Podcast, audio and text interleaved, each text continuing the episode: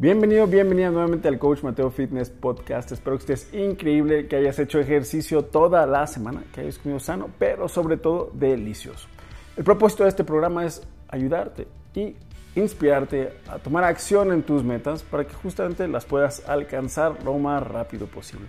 El día de hoy nos acompaña Sophie Mayen, quien es una cantante y compositora zacatecana, quien empezó a tocar la guitarra por su propia cuenta a partir de los 8 años. Ha cantado aproximadamente 100 canciones escritas por ella misma y el día de hoy es la cantante principal de Gran Sur.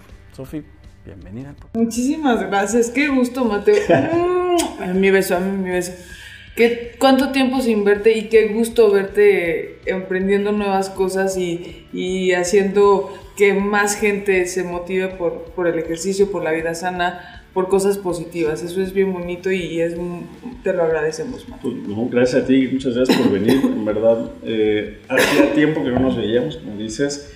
Y, este, y honestamente, el tiempo que estuviste yendo a PTM a entrenar, pues estaba chido. Me, me da mucho gusto verte ahí todos los días. Eh, creo que tuviste un gran progreso, ¿no? Muy, muy grande fue mi progreso. Gracias a ti empecé a hacer ejercicio. La verdad, yo no moví un dedo antes de conocerte. Sí fue como, no, no, no, no. Cuando llegué a PTM, eh, a, con, al programa de entrenamiento de Coach Mateo, debo de, de reafirmar, por favor.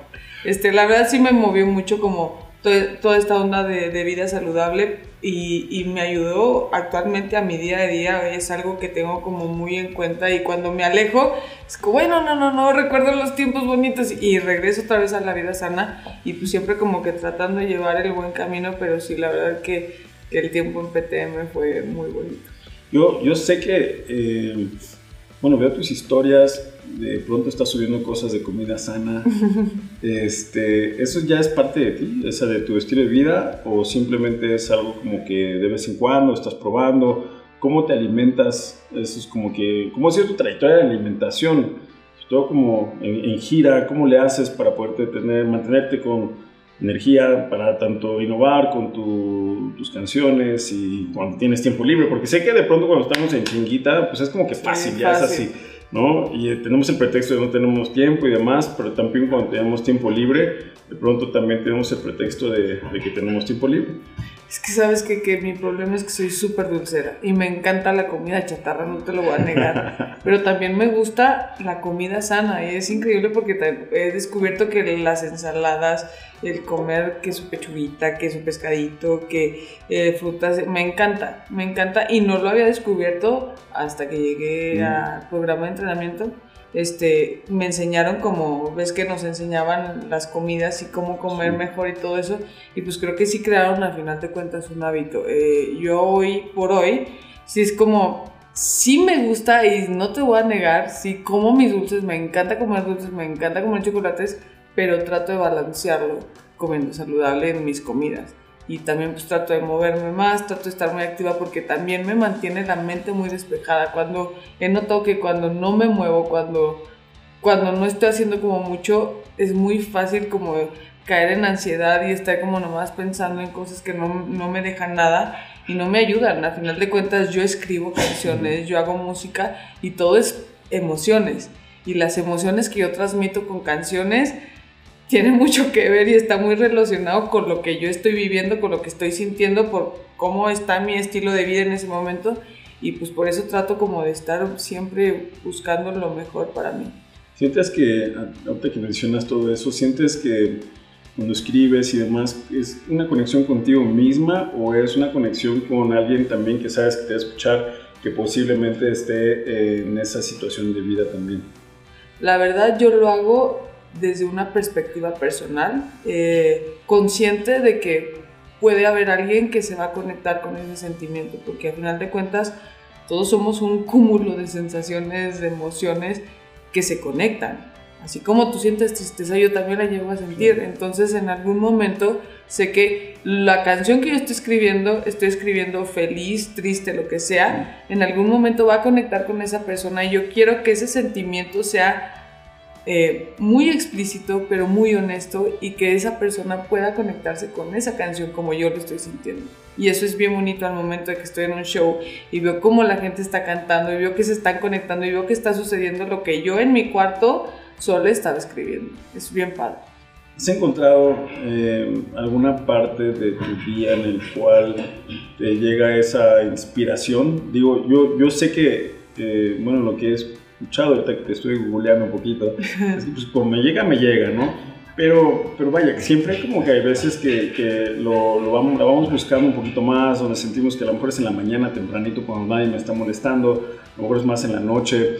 Y te hago esta pregunta más que nada porque... Eh, creo que personalmente, por ejemplo, es cuando me inspiro a hacer ejercicio.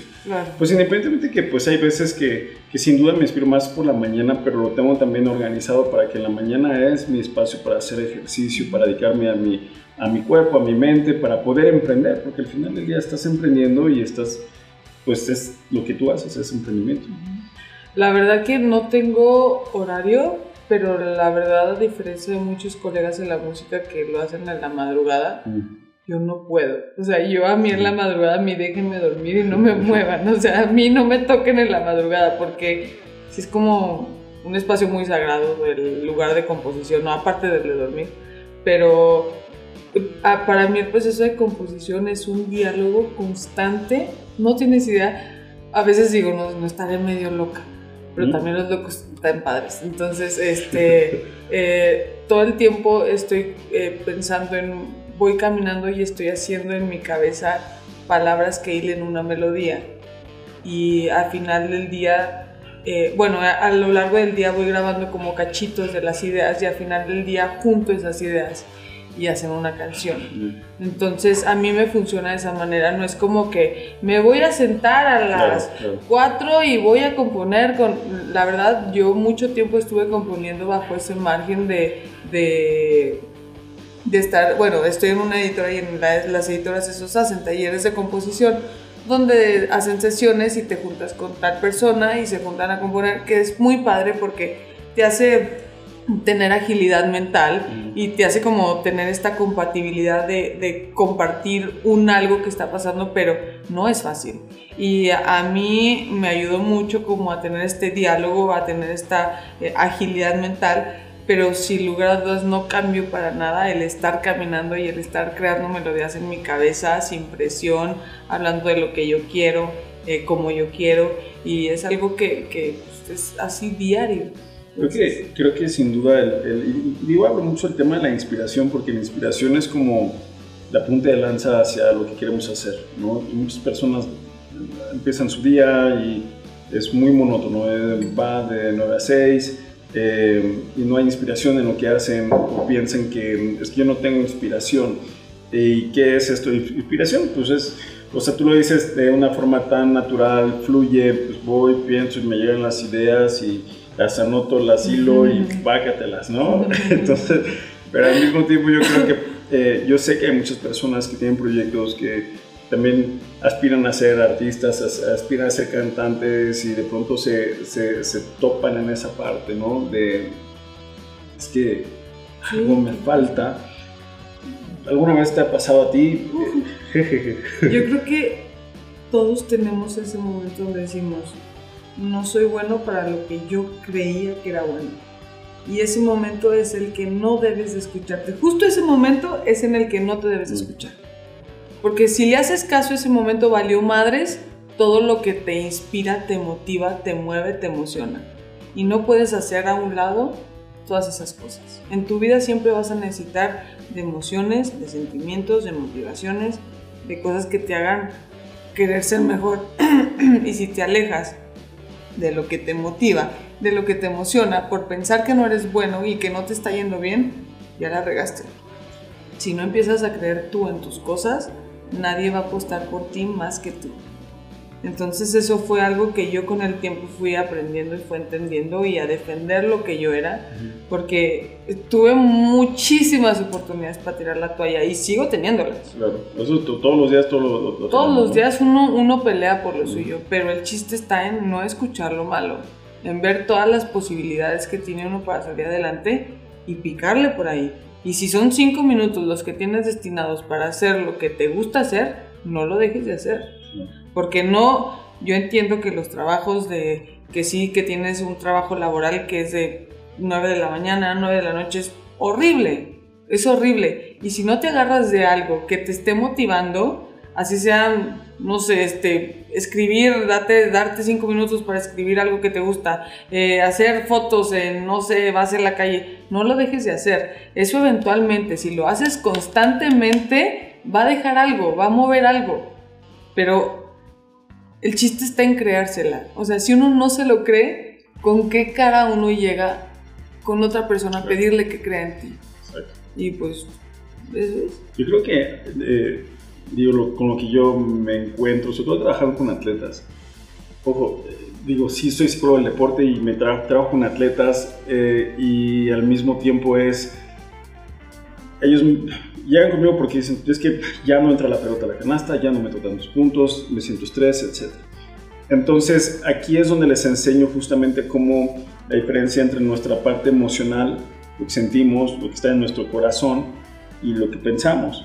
Y justamente cómo es que podemos empezar a generar, a crear una, digamos, en las diferentes áreas de nuestra vida, una conexión psicológica y emocional para entender qué es lo que quiero, pero qué es lo que necesito, ¿sí? Y al mismo tiempo qué es lo que siento. Porque si lo que siento ahorita es flojera y qué es lo que quiero es eh, ser millonario, por decir una cosa, o ser eh, súper exitoso y reconocido, o en Instagram, en, redes sociales y, y, no estoy haciendo mi trabajo, porque siento flojera, o si estamos en, o sea, ¿qué es lo que sientes contra qué es lo que piensas? Y esa negociación considero que es tan importante y poderte decir, ya, ¿no? O sea, hay veces lo que tú sientes es lo que te puede llegar a limitarte, ¿no? Y a veces también es lo que creo que, que te puede llegar a, a, inspirarte. Pero el chiste es justamente es pues, cómo tomar acción, ¿no? Porque si dejas de tomar acción, aunque te equivoques, cuando te equivocas es como te metes un madrazo y, y bueno, ven por acá. Y ya, claro, un pasito para atrás y otro para adelante. Entonces, sí veo mucho eso con, con, la gente que, con la que trabajo, con la que platico. De, es que siento eso, sí, pero ¿qué quieres? ¿Pero ¿Qué es lo que tu mente, qué es lo que tu lógica te dice? ¿Qué es lo que tu emoción te dice? ¿Dónde está tu punto de felicidad? Entonces, también esa parte de la felicidad, yo creo que es, es este, yo creo que se, yo lo veo en la gente, en ti veo mucha felicidad de forma continua y constante, a pesar que estoy casi seguro que, pues, como dices, hemos tenido... Eh, exacto, ¿no? O sea, todos la tenemos, pero si podemos vivir nuestro día a día eh, siendo felices, pues podemos avanzar. Y es que es como tú me decías antes de, antes de llegar a esta entrevista, eh, pues nos sentamos a platicar porque teníamos como un año, un año y medio sin ver. Yo te vi en un show este, hace sí, tiempo. Muchísimo rato. Tiempo. Después estábamos como poniéndonos al día antes de, empezar la entrevista y mencionaste algo muy importante, de que me decías, pues es que hay que darle el giro, pero hay que hacer que gire. Muchas veces nos, nos, quedamos como, no, pues bueno, este, lo que, lo que Dios quiera, pues, pues vete a saber cómo te vaya, mano, porque hay que, pues hay que hacer que las cosas funcionen, hay que hacer que las cosas se muevan y para que eso suceda hay que moverse y hay que darle y hay que ser constantes y hay que tener disciplina y todo, todo pasa por, o sea, por el trabajo, no pasa por nada.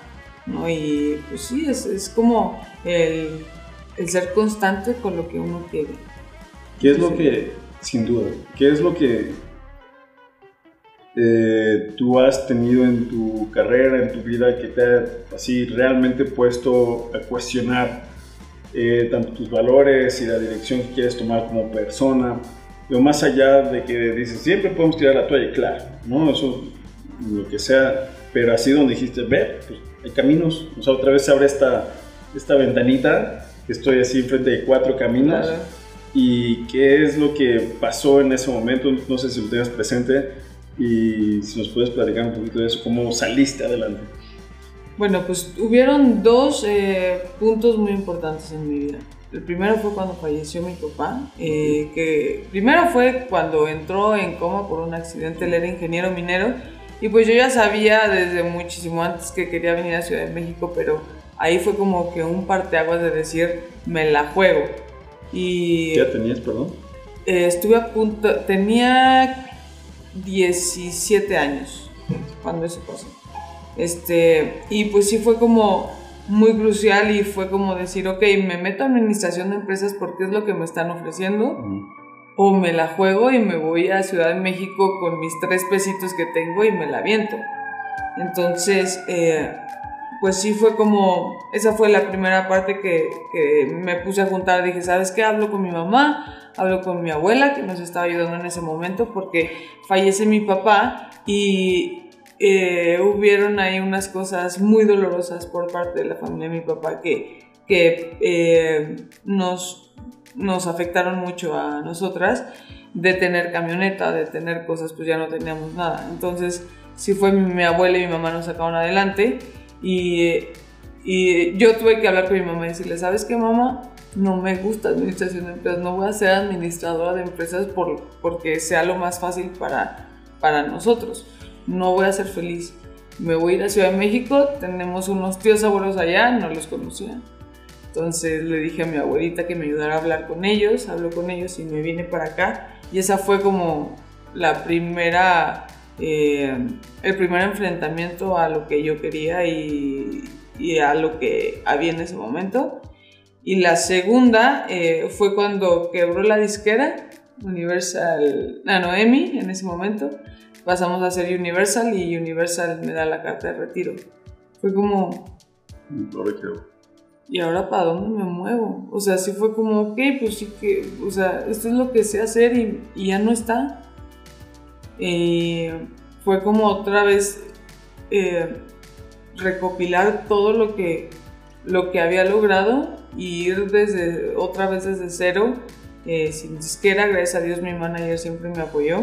Este, siempre, siempre yo en mí. La verdad saqué eh, dos sencillos todavía sin, sin disquera y de ahí fue como, ¿qué hago? Mm, Porque ya no tengo dinero, no tengo casa porque el lugar donde estaba eh, me lo desalojaron, el edificio donde estaba en Coyoacán tenía aviso de desalojo porque estaban peleándose los hermanos por él, pero a mí nunca me avisaron, entonces un día llegaron y ¿quién? Pues el allá vamos a desalojar, fue como ¡No!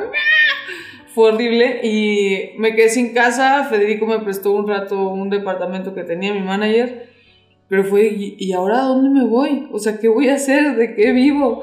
Y pues todo pasó, la verdad que fue de no me voy a regresar, no me voy a regresar, voy a sacar estos sencillos, algo va a suceder con el dinero de los dos sencillos, logré como salir a flote, llegó un proyecto llamado Gran Sur, eh, yo estaba como muy renuente de no, ¿y qué va a pasar con mi carrera? ¿Qué, qué voy a hacer de mi, de mi vida solista? Yo tenía mucho miedo que de perder lo, lo que había logrado como solista, pero no, creo que fue al contrario, me ayudó a crecer mucho, creo que logré consolidarme más eh, como solista. eh, no me ubicaban tanto y ahora con Gran Sur ya me ubican, al menos ya estoy en el mapa y eso me va a ayudar para ahora mi nuevo disco que estoy a punto de grabar en marzo y pues sigo estando en la música, sigo haciendo lo que más amo en la vida, vivo de la música, que es lo más gratificante y pues sí, o sea, el, el chiste es no rajar, que es dificilísimo, pero no sabes qué tan cerquita vas a estar y no sabes si la regaste rajarte porque no sabes si estuviste así o Claro. estuviste así y si estuviste así, qué coraje haberla, haberte rajado, ¿no? Sí, sí, sí, sin duda el, el- los... Me pasó mucho, mucho, muchas veces, todo el tiempo. eh, y creo que en la vida de cualquier emprendedor es, es hasta cuándo seguir. Duele, sigo, podría irme a mi zona de confort, como estamos hablando. Y este, una vez te pregunté, no sé si te acuerdas, eh, estábamos haciendo las, las pláticas y te hice una pregunta. Y ¿no te gustaría ganar un Grammy o algo por el estilo? ¿Te acuerdas? Sí. Y sí, sí, no, pues sí, ¿cómo no? Y entonces, el- el- el- la raíz de esa pregunta, a lo mejor independientemente que, que, digo, no nos conocíamos, hasta te pregunté, ¿y qué sales en Spotify? O como, que- como también llegan muchas, llegan muchas personas así como que, pues, que están realmente comenzando, ¿no? O sea, que están en cero. Este, y, y yo creo que más allá de, de, de, o sea, yo soy esa persona que a mí me gusta ayudarle a la gente a tirarle la piedra lo más lejos posible. Porque eh, si la tiras lo más lejos posible y llegas pues, a mitad de camino, ya es mucho más lejos de lo que hubieras así de, pues quiero esto. ¿no? Y sin duda ese, ese camino, ese, esa trayectoria, del perder a tu papá tan joven, eh, pues, ¿qué te puedo decir? O sea, como dices, es un reencuentro de emociones. Y este y yo creo que para cualquier persona que nos esté escuchando tiene que entender que pues, o sea, la vida no está, no está diseñada a ser fácil, ¿no? Y, que, que, va a haber chingadazos y cuando te estás levantando va a ir otra vez. Y entonces, sin duda yo, yo sigo creyendo en que hay que vivir un día a la vez, hay que hacer todo lo posible por cuidar nuestra máquina, que ese es nuestro cuerpo, ¿no? Tanto físico y mentalmente, obviamente nuestro espíritu, porque eso es lo que nos va a llevar a también crecer, dar. Y tú tienes una, eh, desde que te conozco, igual ya tenemos un par de añitos, pero siempre nada más nos veíamos en el contexto ahí del entrenamiento, así hasta el día, así de, ya, una sonrisota, ¿no? con la sonrisota, súper buena onda, hasta en tus redes sociales, pues traes una luz muy, muy, muy grande sobre ti, que yo creo que mucha gente eh, la siente y que sin duda, pues yo creo que muchas personas también, muchas personas más necesitan eh, pues sentirla. Y pues no sé, ¿cómo es, eh, cómo es tu relación con tu mamá? Eh, ¿Cómo ha sido? Entiendo que ella también fue cantante y cantante soprana.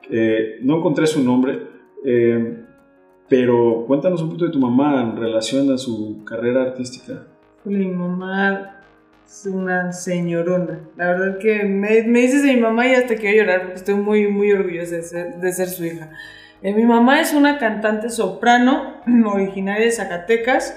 Este, estuvo así de acabar su carrera de soprano, pero se encontró con mi papá, se enamoró de mi papá y mis abuelos le dijeron, mira Héctor, no te vas a casar con Raquel hasta que no tengas algo bien que darle. Y no la dejaban casarse conmigo.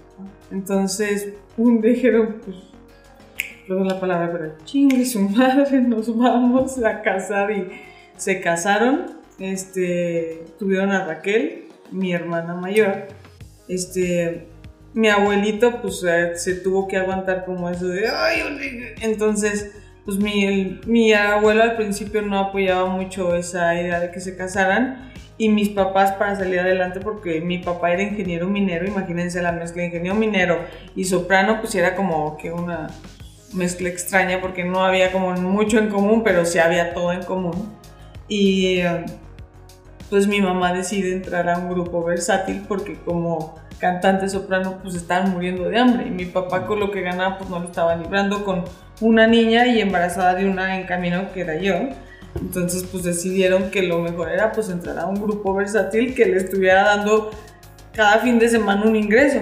Entonces en la escuela de música le dijeron pues o escuela de música o grupo versátil. Y mamá dijo pues saben qué, la escuela de música está muy bonita pero no vivo del aplauso y yo voy a vivir de lo que me dé el grupo versátil.